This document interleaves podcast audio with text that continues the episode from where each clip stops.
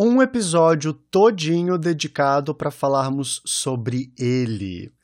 Polêmico, controverso, político, revolucionário, limpo, depilado, sujo, claro e até às vezes meio torto.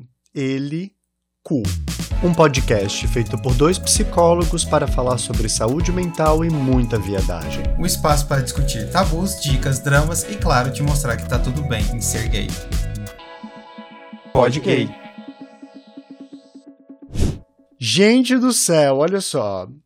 Depois de tanto tempo, tanta gente falando e questionando, reclamando, implorando, Lucas, resolvemos introduzir piadinha. Resolvemos introduzir algo aqui. Precisamos falar sobre cu. Como é que tu tá com isso? Cara, é, é uma das coisas que as pessoas mais. Per... Bom, tratar com gay, né? Isso é sempre um tabu, porque de fato é uma coisa muito presente nas nossas relações, no nosso comportamento, né? No medo que a gente tem de se relacionar com outros gays. É um assunto que a gente sempre precisa falar e as pessoas sempre é, é, pediram pra gente comentar sobre, porque as pessoas têm medo, elas uhum. têm muitas dúvidas e não sabem responder. E para isso, para falar com. Estão sedentas. Sim, total. Em todos os sentidos. E para falar com mais propriedade, a gente trouxe um convidado, não é mesmo, Jonah? Aham. Gente, é, olha. Eu tô muito feliz, muito feliz de te ter aqui. E eu vou te pedir, Vinícius, para se apresentar para os nossos seguidores, para a galera que está nos acompanhando, quem é você? Olá, meninos. Obrigado, obrigado pela apresentação. Obrigado pelo convite participar aqui do, do Pod Gay. Bom, eu sou Vinícius, eu sou médico. É, minha especialidade, eu sou cirurgião do aparelho digestivo. Atuo muito na área de coloproctologia também, que basicamente cuida da saúde do ânus e do reto, né? E mais ou menos uns cinco anos eu comecei a falar nas redes, é, principalmente focado para o público LGBTQIA+. Uh, falando muito sobre sexo anal, sobre cuidados com a região. E acabei, né, de certa forma, me interessando sobre outros assuntos de outras especialidades relacionados com a saúde do público é, LGBTQIA+, no geral, né? E isso né, rendeu alguns frutos, a coluna de saúde LGBT e, e outras coisas, até a clínica que, que eu trabalho hoje, é, foi um fruto desse trabalho, né? E é isso. Uhum, Obrigado pelo que é um convite. trabalho belíssimo, inclusive. A gente que agradece a tua disponibilidade de estar aqui. É, total. Eu tenho certeza... É uma honra. É, não é, Lucas? Eu tenho certeza que a galera que está acompanhando vai ficar muito feliz. Ah, que bom, que bom. Porque o trabalho que tu faz nas redes é muito incrível. Acho que é um debate super importante e com uma sensibilidade muito, muito necessária. Então, que bom que você está aqui.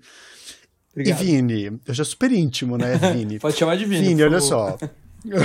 Vi. Eu até, eu até prefiro. Me chamar de Vinícius parece que não é bem, coisa séria. Assim. Né? é. Doutor Vinícius Lacerda Ribeiro. É olha só, eu, pra gente começar a conversa, eu fico curioso para saber de que forma a gente pode chamar é, o cu, de uma forma curiosa, assim, é, carinhosa, na verdade. Reto é muito, muito profissional, muito sério, né? Qual que é o tipo de apelidinho que tu usa para os teus pacientes, assim? Tem alguma coisa? Olha, depende, né? Assim, eu acho que a gente acaba, às vezes, dependendo do, do grau de intimidade com o paciente, às vezes até usa um pouco do pajubá, né? Então, fala em Edi, né? Ah. Fala... É, mas às vezes eu falo anos, né? Eu, eu, eu, até que eu sou um pouco formal, assim, no início da consulta, né? Porque eu acho que a pessoa já tá um pouco uhum. nervosa. E eu não sei, eu, eu, tenho medo da brincadeira, às vezes, não pegar muito bem naquele momento, né? Se às vezes tá um nome mais descontraído, sabe?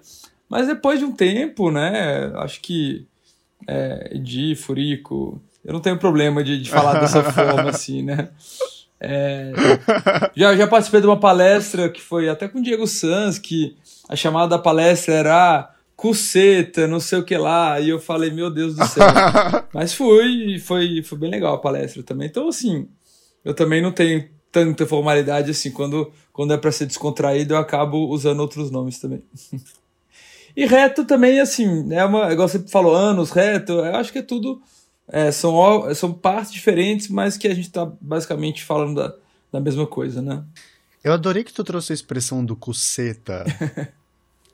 Porque acho que a gente precisa. Acho que a gente podia começar o episódio por aí. O que, que vocês acham? Porque cuceta é um Total. tipo de expressão.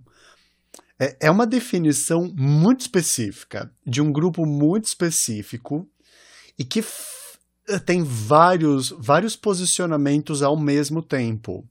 Sexual, social, não é? Sim, e que brinca um pouco com o gênero também, né? Com coisas assim que, que vão além só. Disruptivo. Sim, da- concordo. Não, é, e, e- e as pessoas. Teve, eu recebi, acho que foi no sábado, uma pessoa perguntou por que, que as pessoas. Por que, que os gay- gays gostam tanto de chamar de, de cuceta? Eu falei, gente, eu não sei, eu, é, tem que fazer, eu não sei o que responder, porque tipo, é uma coisa muito ampla, né?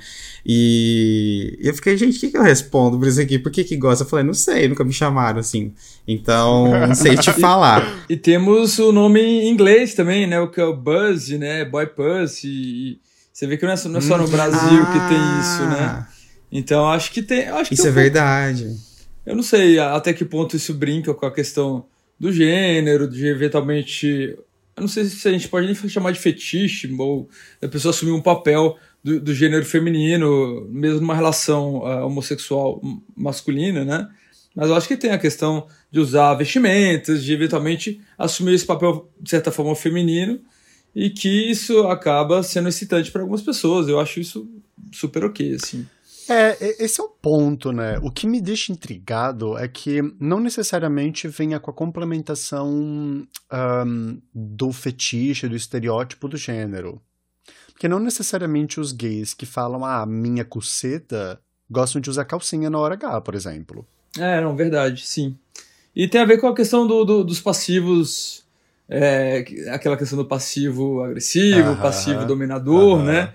E acaba tendo um pouco disso. É um, é um empoderamento do passivo que muitas vezes ele, é, é- ele é- é- é- é- assume um papel mais submisso.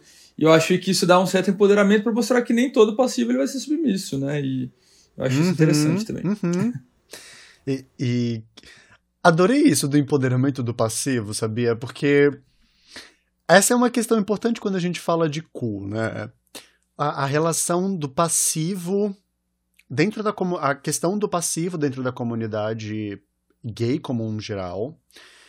O recorte de gênero que aparece aqui, porque não se fala cuceta para um cara que é ativo, né? Sabemos que há uma, uma uma escolha muito pontual de qual é a pessoa que desempenha esse papel. E depois, porque há uma certa competitividade, né, com, com pró- a própria ideia de gênero, de colocar o cu numa analogia com vagina. Tanto que daí vem o buzi que você falou agora, o cuceta. Eu, eu acho cuceta uma das melhores palavras que tem do vocabulário gay, é sério. Tipo, eu amo cuceta num nível. Porque é tão criativo, é tão político e tão problemático ao mesmo tempo que eu amo.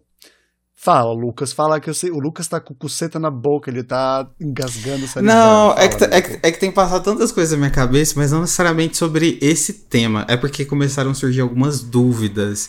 E eu, pro, Hum. pro Vini, eu queria perguntar, sabe, sobre a prática dele no consultório. Então. Ah. Eu queria, porque assim, é, como você tem um, um perfil que fala mais com o público LGBT, é, é realmente as pessoas que frequentam o seu consultório geralmente são realmente LGBTs? Como que é isso? Porque se a gente pensar é, no médico que atende para LGBT, são questões muito, é, muitas vezes específicas do que se a gente chamasse uma pessoa com a sua mesma especialidade e que não tivesse é, um, um nome forte para o público LGBT, entende? Geralmente são assuntos diferentes, mais direcionados. Como que é? Realmente é muito... É o público LGBT ali que vai para o seu consultório? Sem dúvida, no meu consultório particular mesmo, que, eu, que é onde eu divulgo nas redes e tal, eu acho que mais que, sei lá, 95% dos pacientes são LGBT e eu posso até nichar mais ainda homens gays cis, né? É, infelizmente atendi poucos trans, é, poucas pessoas trans assim no geral, gostaria de ter atendido mais. Eventualmente atendo mulher hétero, cis, muitas vezes com queixas relacionadas à questão do sexo anal, mas nem sempre, às vezes não tem muita relação com uma hemorroida, uma fissura que não tem relação com sexo anal. E a minoria, mas já atendi também homem hétero cis, né? Que acaba recebendo também, enfim, porque, claro, eu atendo todos, eu não, de forma alguma eu restringo meu público, eu tenho que falar, você só atende gay, não, atendo quem marcar consulta comigo. Mas, de certa forma, pelo trabalho que eu faço nas redes sociais e, e estudo, e eu, né, palestra, tudo que eu faço no geral e que eu foquei nisso mais ou menos há uns cinco anos atrás, acaba que eu, de certa forma, é, não sei, não quero que isso seja muito é, prepotente, mas me tornei referência nesse assunto e sei que as pessoas me procuram por esse motivo, assim. Mas é isso, quero deixar claro que estou apto a atender a todos. Uhum. Né? É, não, não faz, não discrimina héteros, né? Não é, discrimina é, trata como homens gente héteros. normal, né? Uhum, sabemos. Não, até porque a minha formação foi para atender hétero, né? Então, hum... assim, se for pensar o que eu aprendi na faculdade e na residência, estou super apto a atender heterossexuais e demandas heterossexuais. Então, fiquem tranquilos. Nossa, é. esse tapa na cara doeu até em mim. Me formei para é? atender pessoas héteros. Sim, sim. E a gente também. Sim. E o pior é que a gente também na psicologia. Não, e o pior por isso é que o tapa doeu aqui. Total. E, e falando em demanda, geralmente existe tipo uma, uma demanda muito, sei lá, evidente, sabe, muito frequente. Tem como mensurar isso? Tipo, as pessoas te procuram é, por uma questão específica? Existe algo que sim chama a sua atenção nas demandas? Olha, eu acho, assim, no geral atendo é, questões coloproctológicas no geral que vão né, de, de, diversas doenças que, que acometem a região. Eventualmente atendo algumas queixas clínicas, o surjão do aparelho digestivo, então atendo às vezes, sei lá, pedra na vesícula, hérnia e tal. Mas uma demanda específica que eu vejo, assim, é a questão da dificuldade em ter a relação, né? Que eu, eu já vi esse nome na literatura há ano dispareunia, né? Dispareunia é a dor durante a relação sexual, um termo bem bem consolidado na ginecologia, né? Por exemplo, quem tem endometriose, pessoas com vagina que tem endometriose têm dispareunia, um termo médico para dor durante a relação. E eu atendo, de certa forma, a anodispareunia, que é a dor ou desconforto durante a relação, que pode estar relacionado a algumas doenças do ânus, né? Como, por exemplo, a fissura, uma hemorroida, etc. Mas tem pessoas que realmente têm a dificuldade, é, que tem dor, que tem incômodo, e elas me procuram para tentar melhorar isso. Existem algumas coisas para se fazer, algumas coisas médicas, medicamentosas, né? E outras coisas que envolvem outras especialidades, como por exemplo a fisioterapia pélvica e tal. E, inclusive a psicologia, né? Em alguns casos, né? E a psicologia, a psicoterapia, que a gente acaba lançando mão disso também. Então eu vejo que essa é uma de a demanda mais específica que eu acabo atendendo. Interessante. Porque é uma das perguntas que mandam muito para, eu imagino pro Jonah também, né? De, de, de pessoas que sentem muita dor e não tem nenhum problema, assim, físico, né? Se, ou pelo menos evidente, né? Não, não. Às vezes é, é ter um ânus muito contraído, às vezes a pessoa sente desconforto mesmo, não, não, não acha aquilo prazeroso, é, ou às vezes teve algum tipo de, de relação que não foi legal, isso acabou fazendo a pessoa se fechar, se travar, e tem questões é, visíveis e, é, de certa forma, algumas doenças que realmente atrapalham que se não for diagnosticado corretamente tratado, a pessoa vai continuar tendo desconforto também. Eu ainda estou processando a história de uma graduação para atender pessoas héteros, porque eu acho que isso é muito, muito importante e só mostra a relevância do trabalho que tu faz nas redes hoje, produzindo conteúdo e trazendo essa temática para a nossa comunidade. Porque eu tenho certeza que não só é uma referência para pessoas LGBT em geral, como também acaba sendo um ponto de referência para outros profissionais da área da saúde e da medicina como um todo também, né? Porque é um, é um tipo de público que tem demandas muito particulares, que vão inclusive até da forma como a pessoa chega num consultório, porque atender um, um homem gay que pratica sexo anal e que desenvolveu uma fissura anal, por exemplo, por excesso, ou por qualquer tipo de situação que aconteça, é muito diferente do que atender uma pessoa que, sei lá, desenvolveu uma hemorroida porque teve um problema X digestivo. Né? Não, concordo. porque a, acaba envolvendo, de certa forma, uma culpabilização, uma responsabilização pelo que está acontecendo, e isso acaba é, dificultando a pessoa muitas vezes, ah, e se eu voltar a ter fissura praticando sexo? Só que eu sempre faço, Joana, assim, é, isso envolve, por exemplo, outras questões, como por exemplo ISTs, como HPV. Eu sempre faço analogia com ah, o sexo heterossexual e as demandas, principalmente ah, ginecológicas das pessoas com vagina. Então nós temos várias condições da vagina, por exemplo, laceração, fissura, inflamação de glândula, que é, chama bartolinite, que eu faço muito associa, associo muito, por exemplo, com a fístula anal, entendeu? Então, é, eu costumo falar, olha, tem, as pessoas com vagina vão ao ginecologista para fazer rotina de HPV. Então, quando a pessoa chega com HPV no ânus, eu falo, isso acontece, você faz sexo, você está sujeito a ter uma IST. E até demandas que, eventualmente, olha, tem, tem mulheres que às vezes, sei lá, é, se machucam durante a relação, tem dor, e isso acontece por causa do sexo. Às vezes acontece pelo sexo, é, às vezes uma posição, um momento, não estava muito relaxado, às vezes. Enfim, então pode acontecer algumas coisas que é, estão relacionadas com sexo. Então eu sempre faço essa analogia, isso costuma funcionar bem, sabe? Que eu falo, essa rotina ginecológica, você está tendo uma rotina coloproctológica ou eventualmente urológica, no caso de afecções do, do, do pênis e do escroto, enfim. Isso costuma funcionar para as pessoas entenderem que é normal acontecerem coisas que podem te impedir de fazer sexo por um tempo. Sem tratar como crime, né? Parece que é crime transar. É. É, e, exatamente. E, e, as ISTs, né, que são as pessoas realmente, quando tem um diagnóstico de alguma IST, o mundo costuma cair. Mas isso com razão, né? A gente tem a gente bombardeado com use camisinha, IST, coisa de gente depravada, de, de, de, e tudo isso que, que vem desde desde a escola, é, tem que usar camisinha. E, porque se você pegar um ST, isso, aquilo, outro, ah, sífilis é horrível, HIV é horrível tal. E tudo isso martelado na nossa cabeça, quando a gente tem um diagnóstico, seja lá de qual IST for, ou seja, de um monkeypox que seja, né? Isso, putz, isso a, a, deixa a pessoa sem chão, né? Isso muitas vezes envolve relacionamentos, envolve confiança, né? Ou, enfim. Então, é, é um assunto realmente muito delicado mas que eu tento, de certa forma, sem banalizar, mas de certa forma normalizar isso, entendeu? É, entender que, que que bom que diagnosticou, que nós vamos tratar, que vai ficar uhum, tudo bem. Uhum. Né?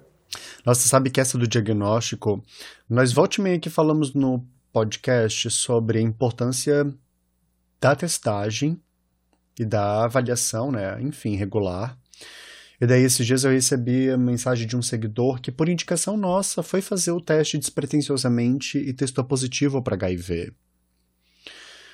Ele desesperado de como que ele ia contar para o namorado, do que, que ele tinha que fazer, para onde ir. E, enfim, não sei por que me veio isso agora. Só queria compartilhar que teve também. Eu tô aqui pensando não sei como é que tá pra ti, Lucas, olha só. Eu, eu joguei uma caixinha hoje no, no meu Instagram, Vini, com perguntas sobre cu. E eu recebi 4.792 milhões de perguntas. Eu achei que era um número sério, assim, que era 4 mil real. Por favor, né? Olha só, eu tô aqui pensando que a gente podia fazer diferente e já começar com o segue nesse programa, já te fazendo perguntas da galera. E tu vai respondendo, e a partir disso a gente pode ir comentando, Lucas, com a nossa perspectiva do que, que a gente pode complementar da psicologia na pergunta. O que, que você acha? Acho perfect.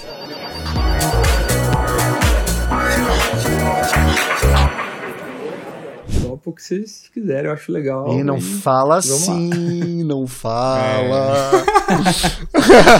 É. eu tô. Vou jogar como vocês quiserem. A versatilidade é tudo na vida, não é? É o que eu digo. Uma pessoa versátil, flex. Ah, meu Deus. Gente, tá vendo, gay? Entenda, versatilidade é tudo. E eu quero começar, Vini, resgatando a pergunta sobre o HPV, porque uma das perguntas que a gente recebeu foi sobre. Um seguidor diz: Como é feito o teste para saber se eu tenho HPV e qual a chance de ter câncer no ânus por HPV? Vamos lá. É, o HPV é um vírus é, que ele normalmente é transmitido pelo sexo, mas não só, pode acontecer transmissão, por exemplo, de contato pele a pele, tanto que a gente, criança tem lesões por HPV eventualmente, né? É, mas a maioria das vezes ela ocorre pelo contato sexual, tá? E esse contato pode ocorrer onde ocorreu o contato. Então, você pode ter lesão por HPV na boca, na garganta, no pênis, na vagina, na vulva e no ânus, tá? Então, assim, para tentar a gente ser mais focado e, e, nesse objetivo, né, que eu acho que é o assunto que eu domino mais, com relação ao HPV no ânus, né, é, existem alguns testes, e assim, mais importante que detectar se você tem o HPV ou não, que na verdade é saber se tem ou não, nem muda tanto assim a, a conduta, sabe? Você pode fazer tipo um PCR com uma coleta no ânus, que é uma escovinha que você passa, e faz um PCR para saber se você tem algum HPV de alto risco, igual o PCR para o Covid, por exemplo. Mas o que, que você faz com um teste desse positivo? Você vai saber, tentar ver se o HPV está causando alguma lesão que eventualmente você não está vendo. Muitas lesões do HPV são as verrugas, que são visíveis, que você vê, você sente, mas muitas vezes as lesões no canal anal a pessoa não percebe, tá? Então, a partir de um teste HPV positivo, a gente vai te direcionar para fazer alguns exames a mais. Esses exames incluem, por exemplo, a citologia, que é uma avaliação das células do ânus que é parecido com o Papa Nicolau, que se faz no colo do útero. E a partir dessa citologia, se tem alguma alteração de baixo risco ou de alto risco, a gente direciona para um exame mais específico ainda, que é a anoscopia com magnificação. A anoscopia é você ver por dentro do ânus com o um microscópio, coloca um produto para destacar lá e ver se tem alguma lesão. Se tiver alguma lesão, a gente biopsia para saber se essa lesão é uma lesão de baixo risco ou uma lesão de alto risco, tá? Ou eventualmente se tem uma verruga. Se tem verruga, a gente cauteriza, a gente trata. E se tem uma lesão de alto grau, que é a lesão que normalmente pode evoluir para o câncer, a gente também tem que tratar e acompanhar, tá? E aí, já puxando o gancho aí para o câncer de, de, de anos, né? É um câncer bastante raro, então fiquem tranquilos. Mas, na população geral, esse câncer é tipo 0,4 para cada 100 mil pessoas, né? Então, é bem raro mesmo. Só que quando você tem alguns fatores de risco, né? É, por exemplo, você ter relação anal e ter maior risco de HPV, você viver com HIV, você ter alguma imunossupressão, entre outros, você aumenta esse risco. E esse risco, por exemplo, uma pessoa que tem relação anal e não vive com HIV, é de 20 para cada 100 mil. Então é, sei lá, mais do que 20 vezes a população geral. Então, essas pessoas justifica fazer o acompanhamento, o screening, que é parecido com o que se faz com o colo do útero nos ginecologistas. Qual que é o objetivo desse screening? Não é só saber se tem HPV, mas saber se tem as lesões de alto risco, as lesões de alto grau. Quando você trata essas lesões, você está prevenindo o câncer de ânus. Deu para entender? Sim, e, e eu, te, eu até tenho uma dúvida. Você recomenda pessoas, por exemplo, que são passivas e tudo mais, fazem sexo anal, a terem uma frequência de exame, sabe? Igual é, recomendam para pessoas com vagina. É, existe essa frequência anual? anual, precisava fazer essa trocadilho. É, então, anual é razoável. Eu acho que assim, pelo menos passar por uma avaliação alguma vez. A partir do resultado dos exames, a gente define se vai ser anual ou a cada dois, três anos. Então, quem tem relação anal, né, ou quem já teve, mas principalmente quem tem com frequência, eu acho que é importante ter. Nesse momento, a gente consegue identificar outras coisas que não é só HPV, né? Então, eventualmente, uma hemorroida, uma fissura que está incomodando. Então, tem outras queixas que podem surgir nesse momento também. E pessoas que vivem com HIV e têm imunossupressão é, são pessoas que com certeza precisam desse acompanhamento, sem a menor dúvida, porque tem um risco maior do câncer relacionado ao HPV. Então, nessa população, esse screening, esse acompanhamento é praticamente obrigatório, né? E nas pessoas que têm relação anal e não vivem com HIV, essa, essa, esse acompanhamento é recomendável, vamos dizer assim. Legal, tá vendo? Se consultem. Prevenção é tudo. Viu? O Vini já vai, já vai liberar aqui o arroba dele para vocês marcarem consultas. Faça o seu acompanhamento, seu check-up, por favor, gente.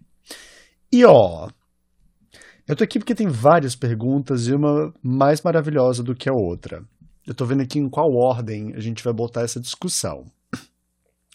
Uma das perguntas que eu mais. Aproveitando que a gente tá falando aqui, tocar sem hemorroidas, eu vou te perguntar. Como prevenir desconfortos com hemorroidas? Então, é, João, a hemorroida, as hemorroidas, né, são estruturas que nós nascemos com elas, né? Então, assim, todo mundo tem Passado. Hemorroida, tá? hemorroida é uma... É, só que, assim, muitas pessoas não sentem nada. Então, essas pessoas vão conviver com, com essa estrutura do ânus, que são os mamilos hemorroidários, que são uh, bolsa cheia de sangue que ajuda a formar, o que eu chamo de prega, vamos dizer assim, que são aquelas, são aquelas bolinhas no ânus ali que deixam o ânus meio enrugadinho e tal. Uh, isso ajuda inclusive na continência das fezes. Algumas pessoas vão apresentar sintomas das hemorroidas, que podem ser desde coceira, sangramento, a hemorroida sair para fora, né, que chama de prolapso, é, é, dor, né? Então, às vezes tem, tem vários sintomas relacionados com as hemorroidas que costumam incomodar, tá? E como é que a gente fala para prevenir os sintomas das hemorroidas? É, é, basicamente, vamos dizer, três pilares aí, vamos. Primeiro é o cocô. O cocô tem que estar tá pastoso, mole, né? O cocô duro, pessoas com constipação, ressecadas, costumam ter mais hemorroidas, e não só hemorroidas, fissuras também e outras doenças, tá? Então, sempre ter, comer bastante fibra, tomar bastante líquido. Ter um intestino regular costuma ser bom para quem tem hemorroidas, tá? Outra coisa é higiene. Então, é, evitar ao máximo o papel. O papel higiênico é só para as urgências mesmo. Tá em casa, evacuou. O ideal mesmo é lavar, tá?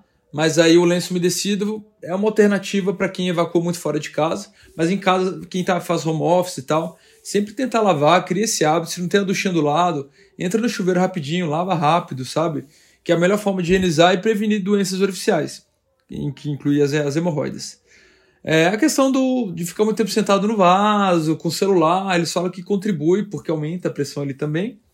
E as relações anais, né? As relações anais têm que estar sempre bem lubrificadas. E, por exemplo, se você tiver com sintoma de hemorroida, dor, por exemplo, é bom dar uma segurada até essa hemorroida regredir, melhorar, procurar um coloproctologista para te ajudar no tratamento, né? E aí tem outros fatores de risco que eu acho que nem, nem não são tão relevantes aí pro, pro homem gay cis, né? Por exemplo, gestação, né? É, mas tem, por exemplo, outros fatores que aumentam a pressão abdominal ali que pode, que pode piorar as hemorroidas uhum. também. Hum, tá vendo, Lucas? Essa é pra ti, viu? alimentação pode influenciar. Fica no celular. É. Exato, eu fico. Você... eu também, tô falando, mas essa mania do celular acho que Vai pro celular ficar respondendo mensagem então... de seguidor, tô sabendo. então, a alimentação tem relação, Lucas, no sentido de uh, a questão das fibras, principalmente. A questão da pimenta, por eu exemplo. Eu ia falar pimenta, eu juro por Deus, eu ia falar pimenta. e tal é, tem um estudo que mostrou que não tem relação direta. Só que aí o pessoal relaciona no, no seguinte sentido: se você tá com hemorroida ali, e você come uma comida pimentada, não só porque arde na boca, vai arder ali, porque a, a, pimenta no intestino você não sente arder. Talvez sente dor de estômago, quando exagera e tal, mas você não sente arder. Então quando a pimenta passa por ali, chega um momento que você começa a ter uma inervação para sentir a pimenta de novo. Então a pimenta vai arder. Então quem já tem a doença hemorroidária, já tem os sintomas, ele vai relacionar com isso, mas realmente não tem uma relação direta da pimenta com a hemorroida. Já tem até um estudo que, que provou isso, entendeu?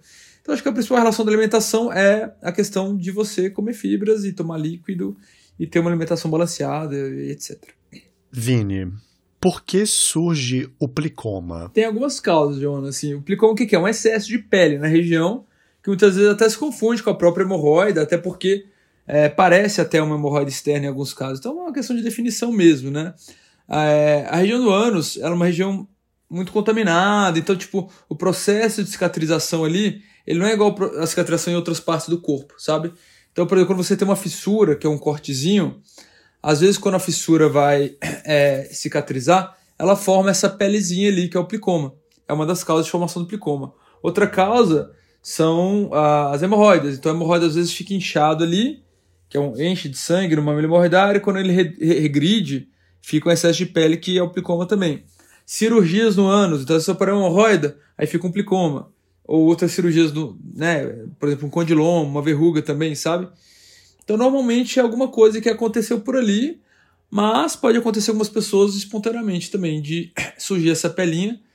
Aí eu acho que a explicação é, é por, ser, por ter uma, uma cicatrização um pouco errática, vamos dizer assim, e aí parece com aquela esqueloide, cicatriz hipertrófica, sabe?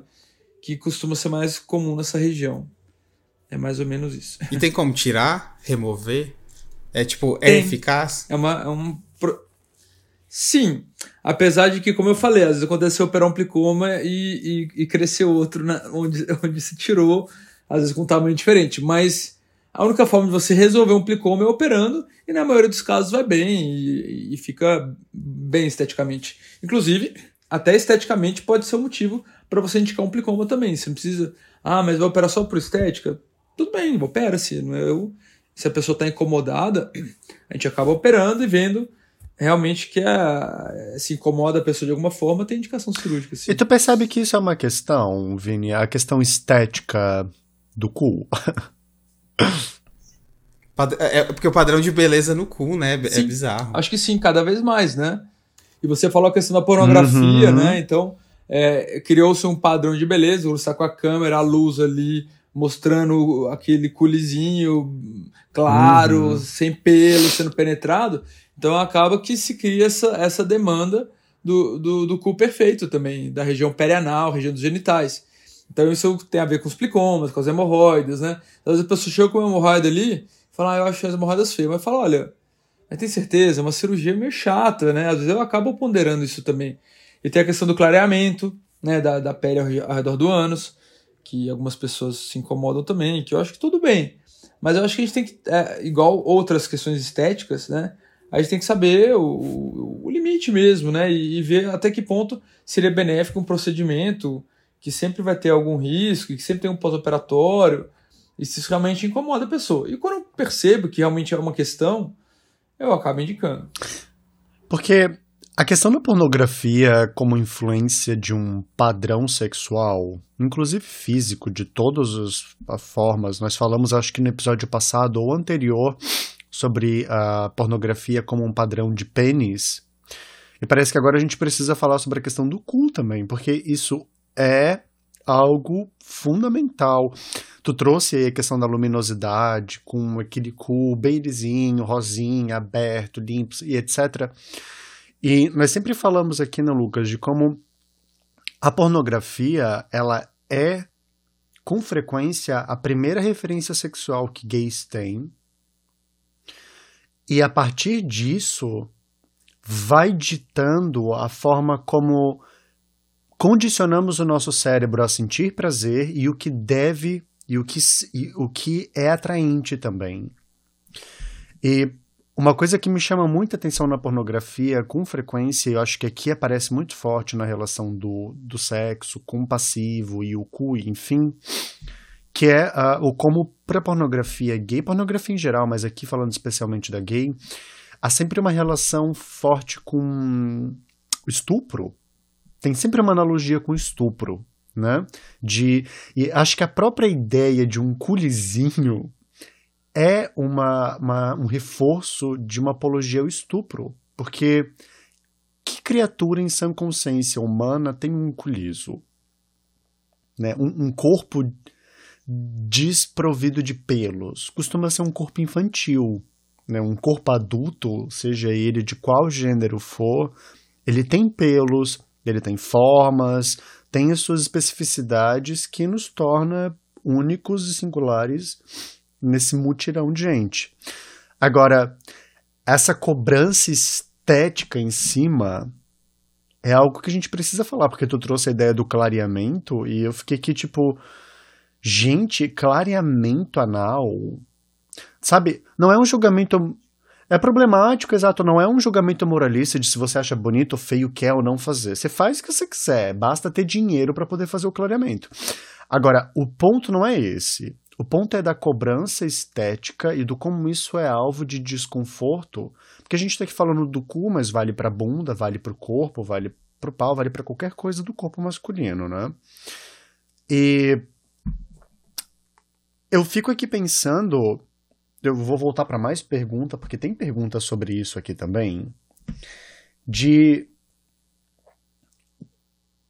Tu considera seguro? O que que tu percebe a respeito da questão estética e de cirurgias estéticas para o ânus em geral. É seguro, não é? Eu acho. Então, eu acho que é, isso. Nós cirurgiões, né, temos realmente esse dilema muitas vezes, principalmente cirurgiões plásticos, dermatologistas e tal.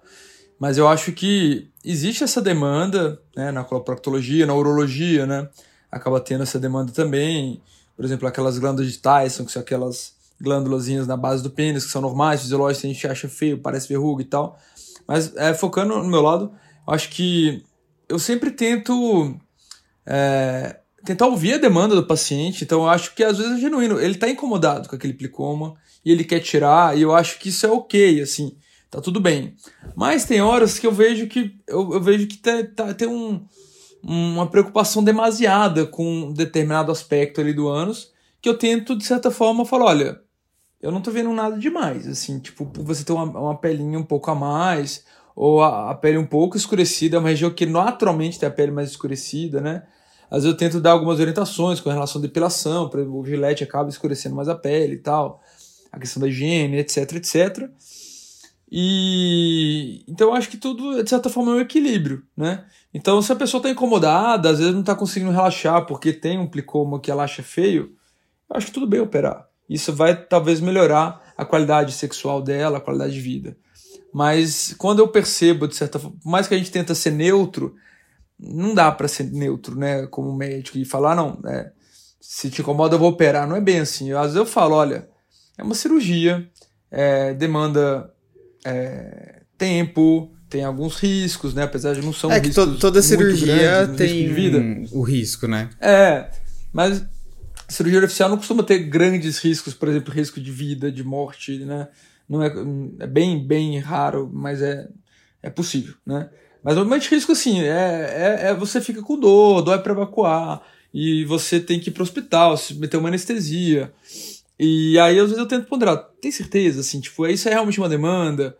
É, e aí, quando eu vejo que tá ali um, um pouco de exagero nessa percepção, eu tento, de certa forma, fazer a cabeça, ou fazer, olha, você quer pensar melhor? Vamos, volta outra consulta. Tanto que eu não costumo indicar cirurgia de hemorroida na primeira consulta nunca. Eu sempre dou uma chance para pessoa tentar um tratamento com, de outras formas e ver se melhora. Então acho que assim é isso. Também não vou menosprezar a queixa estética. Eu acho que a questão estética é importante, às vezes sim. E tem técnicas que conseguem melhorar isso. E a gente dá para lançar isso de uma forma segura e, e, e, que pode melhorar a qualidade de vida do paciente em muitos aspectos. Uhum. Quer comentar alguma coisa, Lucas? Ou eu jogo mais pergunta da galera aqui? É que na verdade eu quero fazer uma pergunta que eu não sei que horas que você está planejando fazer essa pergunta, Jonah, sobre o tema que mais perguntam pra gente, acredito, né?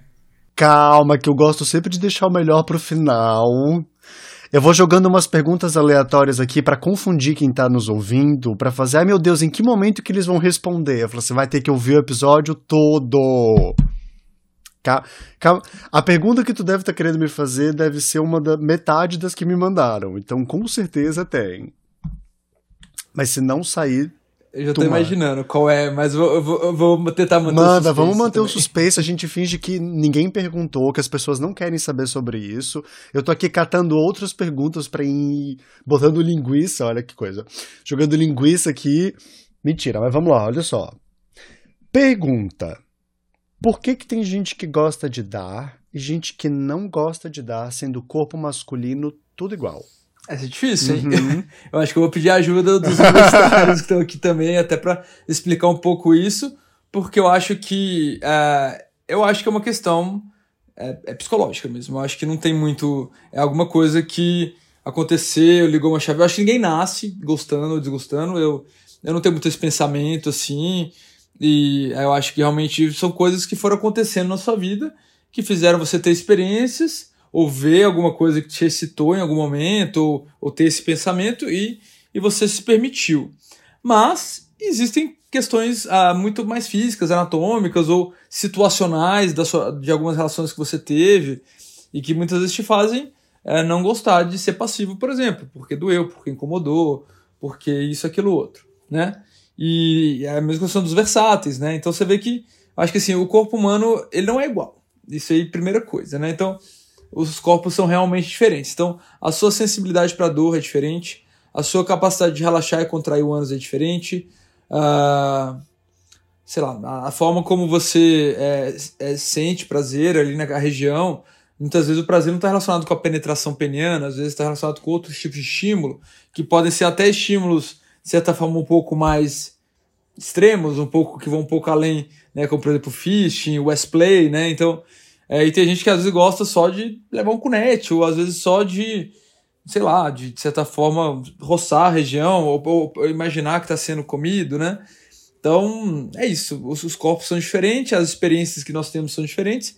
Isso vai moldando as nossas preferências. E aí eu vou deixar para vocês responderem também. Eu acho que. acho não, na verdade é porque as pessoas prezam o psicológico, né? Na hora do sexo. Acham que é uma coisa mais física. Só que na verdade é muito psicológico. Tanto que é, a maneira, fetiches. Diz, a fetiche é a maior prova disso, né? Muitas vezes é, o ato em si é a mesma coisa, mas se a pessoa vestir ou de, se ela estiver num ambiente mais, sei lá, aberto, quem gosta, ela sente muito mais vontade, né? É, é eu acho que o, o, sexo passa pelo psicológico de uma maneira muito mais intensa, né? Como você percebe seu corpo, como você é, vê a pessoa com quem você está. Eu acho que tem todas questões mais específicas, né? E é importante explorar, né? Desculpa, é, lembrei de uma coisa: existem os, alguns facilitadores, né? Que as pessoas lançam mão e que pode ser desde um copo de vinho, o poppers, outras drogas, é, às vezes, entendeu? Então, é, brinquedos e tal. Então, assim, você vê que tem pessoas que só conseguem ser penetradas quando estão sob efeito de algum desses facilitadores. Ah, e que, isso. Até a gente, como médico. Adorei Hã? que tu trouxe isso. Sim, apenas sim. e, a gente, e a gente é como médico, às vezes a gente fica, é, de certa forma, uma saia justa, né? De, de propor é, esse tipo de facilitador. Mas muitas vezes o paciente traz, olha, eu consigo dar usando poppers. Eu falo, nossa, beleza. Sabe? Use com moderação, sabe dos riscos e, e, e, e continue assim. e, e, falando nisso, tocando nesse assunto, uma pessoa, por exemplo, que ela usa lubrificante, que ela tá relaxada, é normal ela sentir dor, às vezes mesmo se não tiver uma. uma que a gente estava falando no começo, né? Mesmo se não tiver nenhuma lesão, nenhuma hemorroida, ela deve. É, é, é recomendado ela continuar ou parar, por exemplo? Porque as pessoas perguntam muito isso, né? Tipo, ah, senti dor, será que eu continuo tentando? Será que eu não eu, continuo? Eu acho que o ideal é não continuar. Tem pessoas que às vezes acabam uh, trabalhando essa dor e, sei lá, tem pessoas que até se excitam com um pouquinho de dor no início, e isso já ouvi falar disso também. Mas eu acho que o ideal é que não tenha dor, ou pelo menos não uma dor persistente, uma dor que você não esteja tolerando, tá? é, é, é para ser prazeroso e você. Porque normalmente se tá doendo é porque não tá bem relaxado. Normalmente. Tem outros fatores, mas normalmente tem a ver com relaxamento, inclusive do esfíncter interno, que é de controle involuntário. Então depende de você querer. É igual a ereção, ela, ela tem que acontecer. Né? Então, se você não tá relaxado, a chance de você se machucar e formar uma fissura é, é, é bem razoável. Né? Então, eu, eu recomendo não, não insistir, ou pelo menos tentar mudar a posição, tentar se estimular de outras formas antes de continuar tentando. Mas também eu acho que, putz, a primeira vez vai doer um pouquinho também. É, é para quem está querendo começar, né? Então, assim, é, é, é, bom se informar e às vezes procurar uma ajuda para saber como que eu posso lidar com isso, para eu relaxar. Eu sempre dou, né, a gente pode até comentar um pouquinho sobre algumas técnicas e tal, e que também não funcionam para todo mundo. Mas acho que se tá uma dor que não tô dando para aguentar, não é para aguentar, né? Para. E, e, e, e, tenta de outra forma, porque a chance de você se machucar é, é bem grande. É tipo, nós temos um episódio todinho aqui no podcast, que eu acho que é episódio 4, Você é ativo, passivo, versátil, onde nós basicamente falamos, e ele já foi citado aqui em outros episódios também, nós já basicamente falamos sobre como a relação do papel sexual provém de aspectos de comportamento, claro, mas que repercutem sobre os nossos papéis na vida também. E eu estou resgatando isso porque, além da questão física e psicológica, tem vários elementos aqui do porquê algumas pessoas gostam de dar e outras não. Com frequência, isso tem um papel forte de, de relacionado com personalidade, com como aquela pessoa lida com a própria vida. Eu sempre digo que às vezes uma pessoa, para ser passivo, gente, você precisa abrir mão do controle muitas vezes precisa ser uma pessoa que sabe se colocar vulnerável. E nem todo mundo consegue fazer isso. Às vezes por história de vida, por traumas e tal. Então, perceba que tem uma certa predisposição anterior mesmo ao ato sexual. A pessoa precisa ter uma predisponibilidade emocional, quase, para conseguir relaxar e se entregar a esse tipo de prática. Porque Sexo é muito gostoso, é bacana, sexo anal também é legal, muito prazeroso, mas também pode ser uma experiência bem dolorosa, pode ser bem desagradável. Então, isso é um fator que gera ansiedade, gera desconforto Eu gosto sempre de lembrar do como passamos tanto tempo consumindo pornografia com um sexo que é fantasioso. Porque na pornografia ninguém sente dor, na pornografia ninguém brocha, na pornografia ninguém passa cheque. Todo mundo aguenta 27 centímetros numa estocada só por 4 horas de duração. Sabe? Na pornografia é, é ficção. O impossível se torna realidade. E e a comparação, né, Johnny, com a Total. pornografia e às vezes com amigos, né? O amigo consegue dar, ou então, às vezes comer um cara que você fala, putz, por que, que eu não sou assim, né? Então, realmente, é, voltando à pergunta, os corpos não são iguais e a, a, forma que você lida com a penetração nunca vai ser igual e ela pode mudar, inclusive, em momentos da sua vida, em, em situações uhum, diferentes, né? Uhum, total. Eu vou seguir as perguntas, porque tem mais papo aqui. Eu quero, eu quero saber, na verdade, eu queria fazer uma pergunta antes. Ah. Não sei se tu vai poder. Fala. Hã? Ah. Existe uma. As pessoas perguntam muito, né? Tipo. Existe um tamanho máximo que o reto aguenta, assim? Existe, sei lá, um. um... Porque, por exemplo, São quase 10 metros de é intestino, é né? Mais. Você fala de comprimento ou de, de comprimento? Epa! As duas? Pera aí. Porque assim. É, não, é porque eu acho que a dificuldade maior, eu acho que tem muito mais a ver com a largura. Claro que o comprimento às vezes chega uma hora que acaba sendo desconfortável. Mas se você for pensar o intestino, né? O intestino ele tem um reto, que é a porção onde ocorre a parte do, da relação, que é o finalzinho do intestino ali, que tem uns 15 centímetros. Só que o reto ele continua com o intestino grosso, né? E ele faz tipo uma curvinha assim, que é o colo sigmoide. Então, o reto é reto. E aí faz uma curvinha e depois segue, sei lá, intestino grosso tem dois metros, mas ele, ele faz uma volta, né? Então, é, eu acho que chega uma hora que começa a ser desconfortável por essa curvatura que depois do reto ali, na, na maioria das vezes. Mas assim, a gente faz uma colonoscopia que a gente vê todo o intestino, só que a, a colonoscopia é um, é, um, é, é uma fibra é, flexível, né? Que você vai seguindo por ali. Então, tem pessoas que conseguem, você já viu aqueles vídeos de, de gente que coloca coisas gigantescas ali, porque essas coisas gigantescas vão, de certa forma. Nunca vi, eu sou essa pessoa, eu faço. e aí. e aí, eu acho que essas coisas seguem, de certa forma, a curvatura, tá? É, mas normalmente quando começa a fazer a curvinha do reto, e o reto muda de tamanho de pessoa para pessoa, mas na média 15 centímetros, começa a ter algum desconforto. O, a largura, é, a sensibilidade, a dor, o relaxamento do ânus, que é a parte contraída, que é o início, costuma ser desconfortável. Então, normalmente, é, eu penso, eu pelo menos acho que o, a largura costuma às vezes incomodar mais do que o comprimento em si. E muitas vezes, é pênis grande, o comprimento na maioria das vezes tem uma largura um pouco maior também, né? Mas isso é muito pessoal, tá? Tem gente que às vezes se incomoda mais com o comprimento, tem gente que não gosta de pênis muito fino.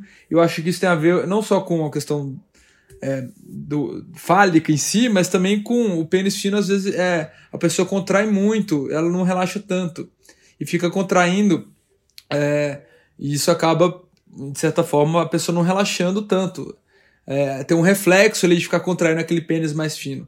Mas isso é muito pessoal. Isso estou dando aqui exemplos. É porque que tem gente que prefere e tal. E não, não tem um tamanho máximo assim, mas eu acredito que depende muito do jeito como é penetrado e a, a forma como esse pênis entra ali e faz essa curvatura, entendeu? E, e eu acho que, hum, pelo menos eu nunca ouvi falar de, de perfuração de coisas por pênis, né? Posso até é, ver com mais calma, mas já vi perfuração por outras práticas, né? Como fishing, é, S-play mais extremo, assim, que enfia alguns, alguns tipos de acessórios de brinquedos. Então acho que cada um tem que saber seu limite e a pessoa que está penetrando também tem que perceber o limite da pessoa que, que, que você tá ali, entendeu? Então... então não pode levar a sério se Deus fez é porque cabe, né? Olha, eu acho que tem, eu acho que tem que ter um, uma ponderação aí, né? Mas é isso, o intestino, ele é, por isso que eu falo na hora de fazer lavagem, né? A gente, talvez seja esse assunto mais pra frente. É, se você jogar água ali, a água vai subindo, não tem fim, entendeu? Se brincar com o intestino não tem fim. Vagina tem, tem uma cúpula ali que não tem como um pênis de 40 centímetros entrar numa vagina. Mas no ânus, talvez. Uhum. Eu costumo. É, é... Entendeu? Se Deus fez é porque cabe. Aí, Lucas, tu é ótimo. Ai, Jonathan, sem graça. É. é sedenta, já perguntando aqui. Ó, vamos seguir, porque tem mais perguntas. E eu quero resgatar uma da pergunta anterior ainda que ficou, que tu falou sobre dicas para deixar os, o ânus mais relaxado. Eu acho que a gente podia resgatar isso. Quer falar um pouquinho pra gente? Sim, vamos lá. É, tem algumas coisas, eu acho que algumas coisas são até é um senso comum, mas que vale a pena a gente é, frisar, né? A questão da lubrificação. Então, ânus não tem lubrificação natural igual a vagina, então para mim, a lubrificação no sexo é obrigatória, de preferência com lubrificante, porque a saliva ela acaba secando, ela pode ser uma fonte de transmissão de IST. Então, por mais que seja excitante, de certa forma, para algumas pessoas, acho que ideal é sempre ter um lubrificante ali, tá? A questão da excitação sexual, né? Então, é, as preliminares, brincar, dedo, língua tal, tudo isso aí ajuda. Quanto maior a excitação, maior a chance de você conseguir ser penetrado mas também lembrar de alguns detalhes que eu às vezes eu costumo falar. Que tem pessoas que às vezes querem ser penetradas e tá ali com o pênis duro, tá ali batendo uma tal. E lembrar que a excitação, muitas vezes, você percebe quando a gente está perto de gozar ou quando a gente goza, a gente contrai a região, a musculatura ali, o ânus, acaba piscando. Isso pode ser um, um fator dificultador na penetração, principalmente no início. Então, às vezes eu dou uma dica para algumas pessoas que têm dificuldade, isso também é pessoal e variável, né? Tem pessoas que preferem se masturbar porque tem mais tesão e entra mais fácil. Mas de não estimular o pênis ou a vulva para não ter essa excitação demasiada que faz contrair a região. Então, para a primeira penetração, deixa entrar ali sem mexer muito no pênis. Depois que o negócio começou a fluir, você volta a se estimular, a bater uma, enfim, tá? Posições é, também é variável, mas eu acho que a posição que o passivo tem mais controle do quanto ele está sendo penetrado por exemplo, por cima ou de lado, isso costuma facilitar, porque por mais que o ativo seja cuidadoso, né, ele não está sentindo o que você está sentindo. Então quando você vai por cima, você sabe, doeu, espera um pouquinho e tal. Né. E esse negócio de doeu, espera um pouquinho, tem a ver também com a, o fato do ano ser um músculo. Ele está contraindo e ele foi feito para ficar contraindo até para segurar as fezes, né? Então ele tem um tônus ali sempre de contração. Mas como todo músculo, uma hora ele fadiga, ele cansa. Então, essa dorzinha está acontecendo ali porque está tá contraindo. Quando a dor começa a cessar, isso é um sinal que está começando a relaxar, porque o, o, músculo chegou em fadiga. Você não consegue ficar com o braço assim por muito tempo. E é a mesma coisa com anos, mas não consegue contrair o tempo todo, né, com, com muita intensidade. Então, quando parou de doer, é um sinal que você pode penetrar mais um pouquinho. O que mais? Treinos, né? é, de certa forma, sim. E aí, que mais? É, acessórios, né? Então, brinquedinhos, fazer isso sozinho, se masturbando, às vezes com um parceiro. Pede para ele penetrar o brinquedinho antes, até para te excitar. E é uma coisa mais estável do que o pênis ali. Isso pode ser uma coisa para ajudar também. E é isso, né? E, e, muitas vezes pessoas têm muita dificuldade, procuram um médico, um fisioterapeuta pélvico, para fazer alguns exercícios na região também, ou ver se não tem alguma coisa errada, tipo uma fissura. Uma pergunta que eu recebi, adorei as dicas, tá? Adorei as dicas. Anotem, uhum. anotem. eu vou ouvir depois do podcast quando for lançado com um caderninho assim, vou ficar anotando. Ah, isso aqui é interessante. Ouvindo o próprio podcast. Ouvindo o próprio podcast, claro. Ó, é científico. Essa aqui vale para ti também, tá, Lucas? A galera tá louca para saber se é cientificamente possível se viciar em cu. Olha, é cientificamente possível se viciar em sexo, né? Da mesma forma que você muitas vezes é, cria uma obsessão por uma determinada coisa e se envolve o sexo em si, o sexo vaginal, papai e mamãe, masturbação, fetiches e ah, eu acho que é possível na medida que você às vezes que a, a, a obsessão pelo sexo e, o, e penetrar um ano, sei lá, acaba te atrapalhando em outras questões de relacionamento da sua vida pessoal, né? Uhum. Então, é a mesma pergunta, ah, existe um limite para punheta que você pode bater? Eu acho que o limite é quando ele começa a atrapalhar você se relacionar com outras pessoas ou, ou, ou você fazer suas vidas, a sua uhum. rotina, né? Então, eu acho que o vício é isso, né? Agora, você gostar muito de cu, tá tudo certo, né? Entendemos, E inclusive. Muitas vezes entender que. Exatamente, entender que não é todo mundo que gosta de dar o cu, né? Então isso pode ser um problema nesse aspecto, Uhum. né? Então, um ativo que quer comer um cu e foda-se, e não entender que às vezes a pessoa quer só fazer um gunage, um menor, oral, lá, lá, isso pode acabar te atrapalhando a forma como você se relaciona com outras pessoas Uhum. também. Concorda? Total. Olha só, Né? como ter um orgasmo apenas sendo penetrado sem se masturbar? As perguntinhas, A né? galera. Como? a galera quer um tutorial. Olha, prim- primeiro assim, não é todo mundo que vai conseguir, né? Ah, eu acho que quando você ah, tá muito excitado, então você ficar um tempo realmente eh, sem gozar pode ajudar, de certa forma, eu acho, né? Ah, mas é isso, é difícil, não é qualquer um que consegue.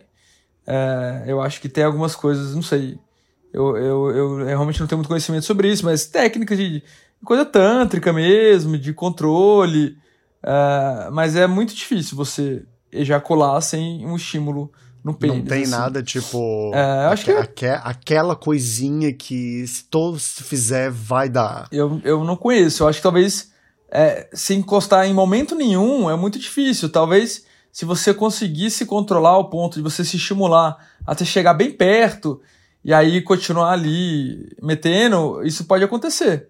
Eu acho que é um bom treino, assim. Mas desde o início, sem encostar em momento nenhum, eu acho que não é, não é para O todos. Lucas tá. Alguns o têm Lucas esse dom. Eu Tá. acho que é muito. Eu acho que é muito do, do, do psicológico também nessa questão. Então, acho que quando você tá, tipo, muito. Quando você consegue controlar, ou pelo menos entrar, tipo, numa vibe em que você realmente sente muita vontade, você tá muito relaxado, você tá muito, tipo, excitado ali no. Sabe, no, realmente no cerne ali, focado, que é uma coisa que as pessoas não conseguem focar mais no que elas fazem, eu acho que, tipo, facilita muito. Não necessariamente, tipo, ter o orgasmo sem a mão, mas realmente sentir muito prazer, né? Então eu acho que é muito uma questão, tipo, psicológica. Se necessariamente ejacular, às É. vezes, né? É. Às vezes você pode ter um orgasmo ali, uma, uma sensação de clímax sem necessariamente ejacular também. é. E acontece com alguma frequência, né? Sei lá. Eu acho que tem gente que acaba contraindo um pouco a posição, que estimula mais a próstata, sei lá. É, eu não tenho um, um- um- uma, uma fórmula, assim, uma receita, né? Então. Olha só. Esse papo tá bom e dá de ver que a gente pode ficar aqui até semana que vem conversando sobre cu e vai render assunto. Mas acho que a gente pode ir para as duas perguntas finaleiras que me mandaram aqui e que eu tenho certeza que o Lucas tá querendo saber e que quem tá nos ouvindo também tá doido para perguntar. A primeira delas é fazer sexo anal todos os dias é prejudicial à saúde? Dá pra dar o cu liberado assim quantas vezes eu quiser ou tem um limite? Ilimitado. Essa é uma pergunta é muito comum, assim. Então, assim, é, quando a gente fala de sexo anal e, e- e questões relacionadas ao sexo anal, a gente tem uma escassez de dados científicos, de estudos sérios, focados realmente é, em, em tentar é, despatologizar o sexo anal, né? E, e aí essa dúvida é, realmente é recorrente e eu, eu tenho, de certa forma, dificuldade de responder algumas questões, tá? Eu nunca vi nenhum estudo que prove que fazer sexo anal todo dia faz mal, tá? É, eu, eu acho que é, isso também depende, né? Tem pessoas que às vezes têm uma relação anal, precisam de uns dois, uns dois dias aí para dar uma recuperada, tá? Tem pessoas que conseguem ter várias relações anal, anais ao dia, todos os dias, tá? Então eu acho que isso é uma, uma, uma questão realmente individual. E se for ver, por exemplo, estudos que falam a longo prazo, problemas com o sexo anal relacionados, por exemplo, à continência fecal, não tem nenhum estudo que provou isso. Tem alguns estudos que mostraram, por exemplo, que quem tem relação anal costuma ter um ânus mais relaxado, a pressão do ânus ali costuma ser menor do que pessoas que não têm a relação. Agora, isso tem a ver com, de certa forma, um laceamento da região ou tem a ver com a capacidade da pessoa relaxar? Hum. Isso também ainda não foi respondido, Hum, lacre. tá? Uhum. Ê, meu Deus, ó. Pá! Na cara da medicina. Isso também ainda não foi respondido, tá? Eu nunca vi pessoas com relação anal pessoas com relação anal incontinentes, né, depois de idosos. Assim, é, é, é, muito raro o homem ter incontinência se não for por algum fator externo, por exemplo, uma cirurgia, alguma coisa assim. Mulheres, né, pessoas com vagina que tiveram parto e, e outras coisas costumam ter mais incontinência do que homens, tá? E eu, sinceramente, eu acho pouco provável, tá? Eu acho, é, senão a gente já teria dados mais robustos. Já vi estudos falando de alguns questionários de pessoas que têm relação anal, às vezes, sei lá, tem algum grau de incontinência, porque a incontinência ela pode ir do 0 ao 30, né? Dependendo das perguntas que você responde sim ou não. E às vezes, sei lá, tem pessoas que têm alguma dificuldade para incontinência para gases e, sei lá, já tiveram algum, algum episódio, ah, uma vez eu não consegui segurar um pum. Isso já é considerado incontinência na, na escala, né? Então é até difícil fazer é, estudos disso. É, e realmente não tem dados robustos que falam que o, sexo anal pode causar esse tipo de problema. O sexo anal pode causar alguns problemas, é, com certeza, por exemplo, uma fissura, né? Se você não estiver bem relaxado, ou a é, fístula anal também, que é uma condição que tem a ver com algumas inflamações da, das glândulas na região. É isso, quem tem relação anal tem mais fissura e mais fístula do que quem não tem. Mas isso eu acho que não, não chega ao ponto da gente é, patologizar o sexo anal, entendeu? Eu acho que são condições tratáveis, evitáveis, preveníveis e que a maioria das pessoas pratica sexo anal e tá tudo bem, né? Então eu acho que é isso, né? Você pode fraturar o seu pênis tendo uma relação é, vaginal, por exemplo. Você pode ter algum problema, sei lá, romper o freio do seu pênis transando. Você pode ter, lá, tem tanta coisa pode acontecer numa vagina também. Você pode, sei lá, ter algum problema na boca, deslocar a sua mandíbula chupando um pau. E nem por isso estão patologizando é, essas exatamente. de, de sexo Só pensar esporte, tipo musculação, que são atividades que não são sexuais, você tem o risco o tempo inteiro de sofrer uma lesão e nem por isso é algo errado. Muito pelo contrário, é, é saber fazer o certo, né? Então você reprimir muitas vezes o sexo, é, acho que acaba tendo consequências piores, né, do que eventualmente o risco eventual de ter algum probleminha na região. É aquela coisa, né? Sexo anal é tido como coisa de gays, sabemos. E aí a frase que tu disse agora há pouco no início do episódio sobre eu tive uma formação para cuidar de pessoas héteros, cai muito, né? Porque aqui a gente nota a importância da ciência mesmo, de ter uma visão uh, heteronormativa, cis heteronormativa a respeito da sexualidade e da saúde humana como um todo e mostra os problemas e dos furos que traz disso, porque agora, por exemplo, temos falta de pesquisas, de informação sobre esse assunto que também traga esse recorte. Acho muito legal tu trazer isso, Vini. E acho que tu acabou de responder uma das outras perguntas que foi se deixa flácido, né? É, então, é, olha, assim, é, tem estudos que tem um exame chamado manometria anal que mede a pressão do ânus, tá? E eles viram que pessoas que têm relação anal costumam ter o ânus mais relaxado. Isso é inclusive uma percepção pessoal quando eu vou examinar. É, né, a gente consegue ver que vai um homem hétero numa consulta, isso tem a ver com psicológico também, né? Aí eu tenho que fazer um toque, tenho que colocar um aparelhinho, eu vejo que essa pessoa vai ter mais dificuldade de relaxar, tá? E muitas vezes a pessoa o homem gay, a pessoa, principalmente o, o, gay passivo, eu vejo que eu falo, olha, vou fazer um toque. Ele não costuma ter nenhum problema, a não ser que ele tenha algum probleminha ali que, que esteja incomodando, né? Mas é uma percepção pessoal, tá? É, mas ao ponto de trazer alguma consequência é, de, de continência, principalmente, isso é, não foi provado. E a minha impressão, de forma é, bem assim, uma opinião de especialista, é que não, né? Senão, quantas pessoas, senão a Pamper estaria aí lucrando horrores, né? Pois é, eu fico pensando, a gente, a gente né? teria muitos casos, assim, né? Tipo, seria algo nítido, né? Nossa! Não tem. Uhum.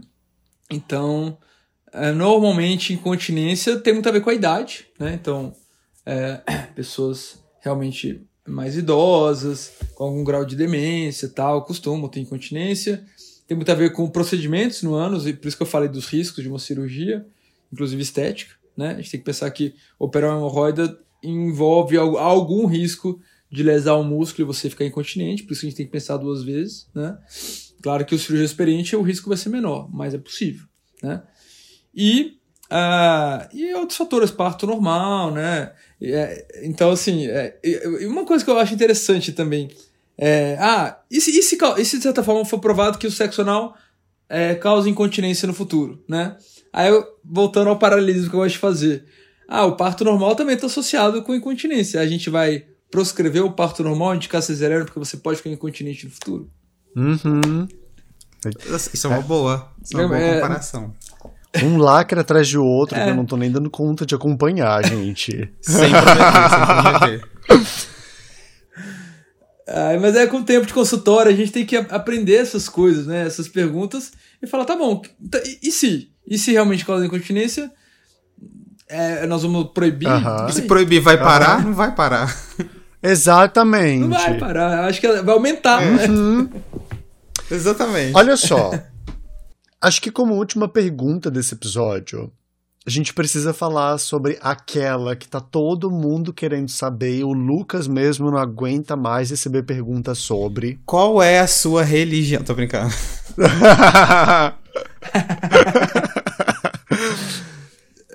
Precisamos falar sobre Chuca, Vini. Sim, é... imaginei. E eu não quis estragar a surpresa. Uma hora eu comecei a falar de lavagem. Não, falei, não, para de dar spoiler. Mas... Vai lá, assim, ó, a galera quer saber. Pode, não pode, dá para lavar, não dá, é recomendado. O que, que a gente faz? Dá seu nome. Então, eu acho que é, é, parece até que eu tô repetindo, né? Eu tô parecendo os candidatos do ah! debate. Né? É, de, depende. Porque assim, a gente sabe que tem pessoas que não precisam fazer lavagem.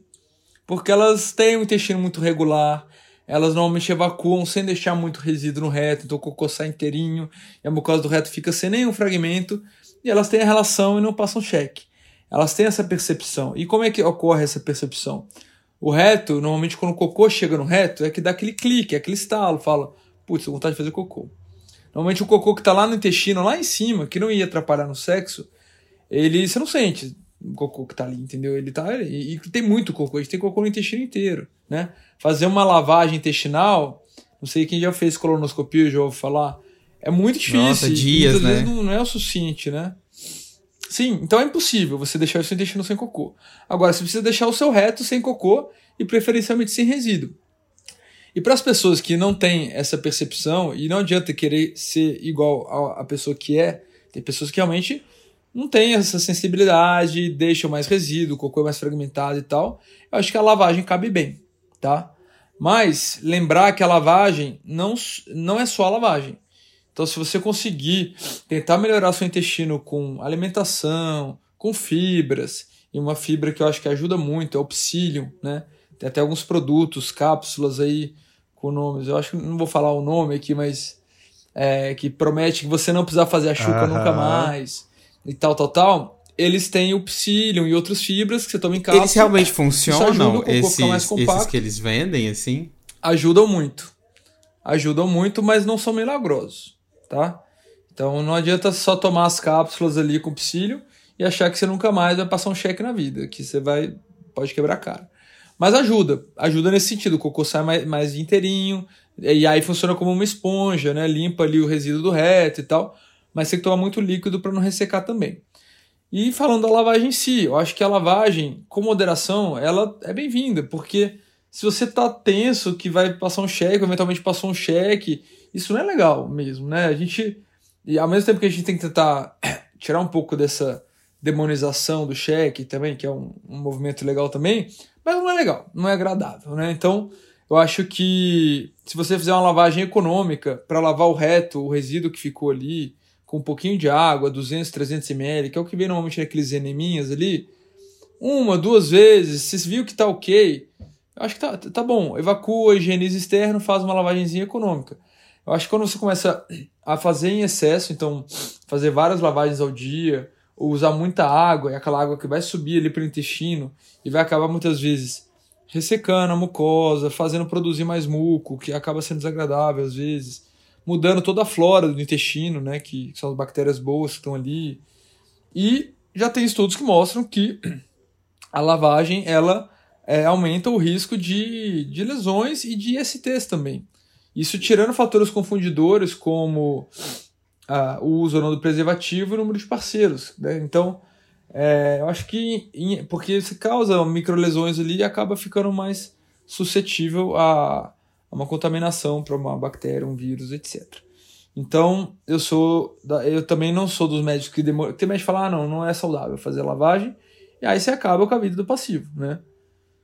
E aí eu acho que eu sou do tipo, faça, mas faça com moderação, conheça seu corpo, lance mão de outras alternativas que não seja só lavagem.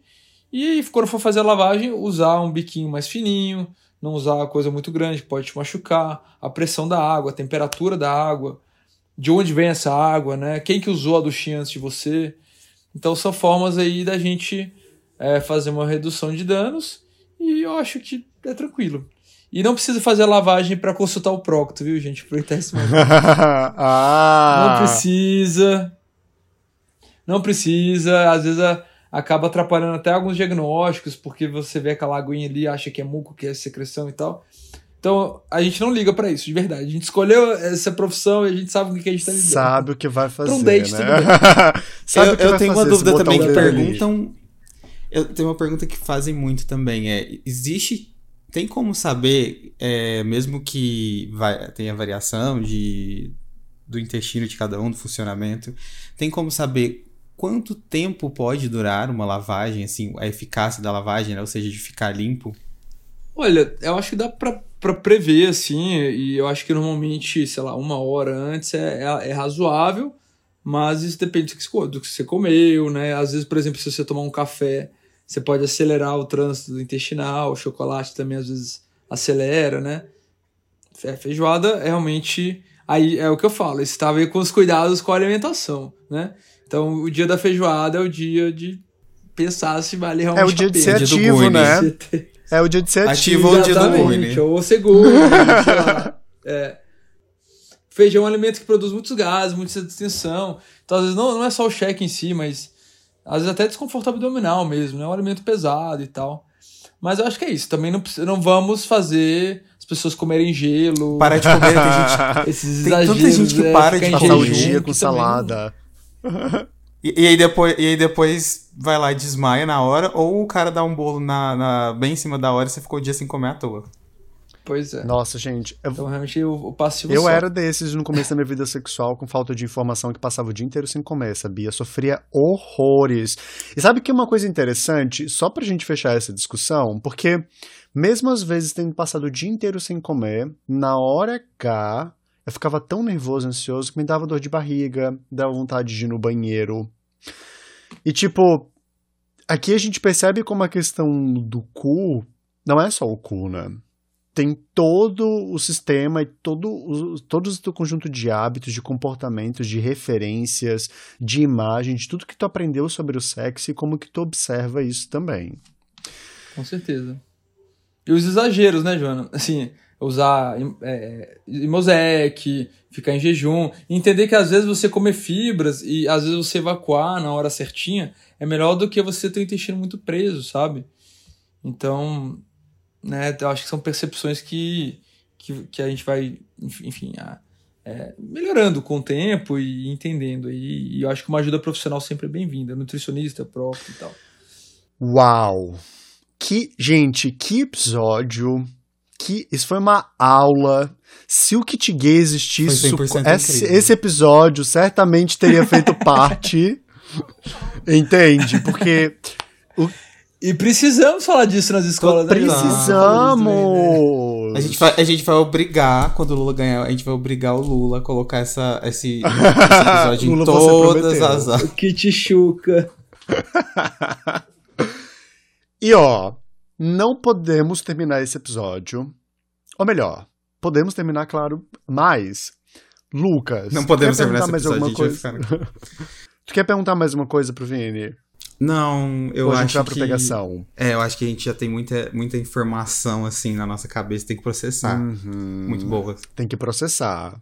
Eu também preciso de um tempo para processar. E Vini, antes da gente terminar, eu vou usar mais um pouquinho de ti. E você vai participar do Pegação. que é o nosso quadro onde entrevistamos os convidados com perguntinhas muito inocentes, eu juro, sobre você pra gente saber um pouquinho mais de que tipo de gay você é. E a primeira pergunta é: qual a sua diva pop? Lady Gaga. Lady Gaga maravilhosa, Sim. cromática tudo na Sim. minha vida. Uma posição sexual. Ah, eu gosto, sei lá, do, do bem a nova, assim. Eu acho que é um momento de re- reciprocidade, que normalmente ninguém tá, tá acima Ó, de ninguém, que os dois filosofar. estão tendo prazer. Filosofou. Então, é uma posição que eu gosto bastante. É. Nossa, eu esperei pergunta, recebi uma poesia. Sim. Que lindo. Prefere nude de frente ou de costas? Eu acho que de frente. Uhum. Se considera puta ou santa? Puto. e qual a coisa mais gay que você faz? Coisa mais gay que eu faço, Aham. de Trabalhar com gay, reto. né? É, talvez sim. Cara, mas eu não sei, assim, é... Ai, difícil essa, mas eu, eu... Putz, eu gosto de fazer fit dance. Eu vou na aula de Fit fit, dance, dance! e eu vejo que, assim, apesar de ter muitos héteros que dançam, homens héteros também, eu vejo que ainda é um tabu, assim, e eu vejo que, tipo, ou tem mulher ou tem gays, então... Eu tenho feito pouco, mas na época que eu fazia, esse tiro não fato de ser gays, né, do, do, do sexo em si, mas... eu acho Você então que não é isso. da geração TikToker. Você, você, você é acredita da que na academia tem tic dance, tic dance Mentira. na academia, Qual? que é só pra pessoas até 14 anos, menina. E eu, não- eu Ah. não posso fazer tic dance, eu sou millennial, então não dá. Meu Deus, tic dance. Para. Para, gente. Para. Agora o capitalismo foi longe demais e já foi ah, desde que existiu. Ô, Desde Vini, que surgiu. eu, eu, eu pensei numa coisa assim, quando você falou nude de frente, você prefere nude de frente, isso é porque se você recebeu nude de costas seria trabalho? Seria praticamente trabalho, né? É, Não, é, eu, a- eu acho bonito um bumbum e tal. Eu realmente eu consigo dissociar bem assim. Bunda eu já vejo pra caralho, né, gente? Mas eu acho o nude de frente, normalmente, sei lá, às vezes tem um pouco do rosto, um pouco. Você consegue ver É um mais informações né? sobre a Tem- mais pessoa de frente. E isso não tem a ver só com o, o, o pinto ou questão de ativo ou passivo. É real, é, é, é só pra escolher um nude de frente de costas, eu prefiro um nude de frente que eu vou ter mais informações sobre, físicas sobre a pessoa. É mais por isso. Uhum. Mas é isso, na hora do trabalho, gente. Olha, eu juro.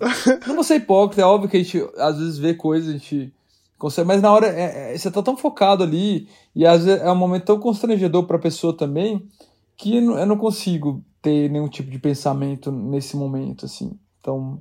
Não, eu tô falando a verdade, isso, não tô. É, Não, real, real. né, Eu e- acredito. e aí, claro que às vezes né, a gente não é de ferro, então a gente acaba. Tem um paciente bonito, eu vou achar ele bonito, né? Vou- né? Mas é, no momento ali, eu realmente. É outra coisa, né? Você tem outra É. cabeça. Sim. Não. E é, e é Sim. tão, é uma coisa até meio automática, sabe? A forma como examina, é uma coisa tudo. É, tem um não é só Tem método, mas como, procedimento, né? É, tem uma normatização, tem uma padronização do que eu vou fazer na hora. Então fica tudo muito automático mesmo, né? E Uhum, apesar de eu uhum. tentar não deixar a coisa tão mecânica também, né? Eu tento, enfim, deixar a pessoa à vontade, de certa forma e tal. Mas claro que tem que ter, de certa forma, uma distância nesse momento, assim. Então, é por isso que eu evito brincadeirinhas. é, vocês perguntaram a primeira pergunta, né? Então eu, tento ser mais formal nesse momento pra isso, sabe? Pra não ter nenhuma margem para desentendimentos, enfim. Olha, eu tô muito feliz com esse episódio, muito feliz de te ter aqui com a gente. Eu acabei de descobrir que pelo tempo de duração, este é o maior episódio do Pod Gay até o momento. Que legal. Ah, eu queria dizer que eu sou fã de vocês também, eu, é, eu sigo vocês também e, vejo que vocês estão, sei lá, vocês estão fazendo um trabalho muito legal, vocês estão, tipo, é, com entusiasmo de criar, de, de, de fazer as coisas e eu espero que vocês mantenham isso, porque eu sei que é difícil, né? A gente criar conteúdo, a gente, ah, enfim, se manter, né, ativo, né, nas redes, porque é uma coisa que a gente faz realmente porque gosta, né? E, e, e- e realmente foi um papo que passou aqui e que se deixasse Uhum. duraria mais tempo ainda, né? ah, eu só espero a hora que eu for pra São Paulo conhecer o Lucas, visitar vocês. A gente faz todo esse rolê juntos, vai pro bar, fica batendo sobre cu, falando sobre um monte de coisa. Vai ser uma delícia. E, Vini, antes da gente se despedir, por favor, fala para as pessoas os teus perfis. Claro. Eu tenho Instagram e Twitter é o mesmo, né? É arroba dr, de doutor, dr Vini Lacerda, né? E uh, essas são as minhas redes. Tem a rede da clínica também, que é arroba numa saúde. Maravilhoso. Que conteúdo ali também. Sim. A gente tem a coluna do Jairo Bauer, de saúde LGBTQIA+, que chama Consultório LGBTQIA+, que é um segmento do site do bairro, do, bairro, do, do Jairo, que a gente escreve. E é isso, eu, e para quem me conhece nas redes, eu, eu sempre tento ser acessível por direct, às vezes eu não respondo na hora, mas se for uma dúvida pertinente, que dê para responder ali, né, e for realmente uma dúvida e não, não consulta, eu acabo respondendo que sim. Que fofo! Olha só, muito obrigado pelo teu carinho, pela disponibilidade de estar aqui com a gente no meio das tuas férias. Foi um prazer enorme conversar contigo. Realmente foi muito bom é, a quantidade de informação, de conteúdo e de lacre que você trouxe para cá, tá? Foram muitos lacres mesmo. Acho que para quem está ouvindo e acompanhando, fica a dica de entender que cada corpo é um corpo e nem tudo que a gente fala aqui se aplica para todo mundo. São informações, são dicas, são orientações, mas se você está sentindo algum tipo de desconforto, precisa de algo, vai procurar ajuda profissional, procura uma avaliação, não tenha vergonha, tá? Se um monte de gente já viu esse popozão aí, não é um médico que vai te constranger. Para de graça. E ó, Lucas, quer falar alguma coisa? Depois dessa, não. Ah, vou falar para as pessoas me seguirem, né? Underline Lucas Devito nas redes sociais, Instagram, TikTok e Twitter. E você, Jonah? Arroba meu psi é gay, também no Instagram, TikTok e Twitter. Acho que ficamos por aqui hoje. Vini, mais uma vez, obrigado pela disponibilidade. Certamente a gente vai te chamar em algum outro momento para falar mais sobre cu e outras cositas más. Cu, a parte 2. Você que está nos ouvindo, por favor, compartilhe esse episódio para a galera toda. Manda para todos os passivos que você conhece, que vai ser sucesso. E até o próximo episódio. Até, gente. Muito obrigado. Beijinhos.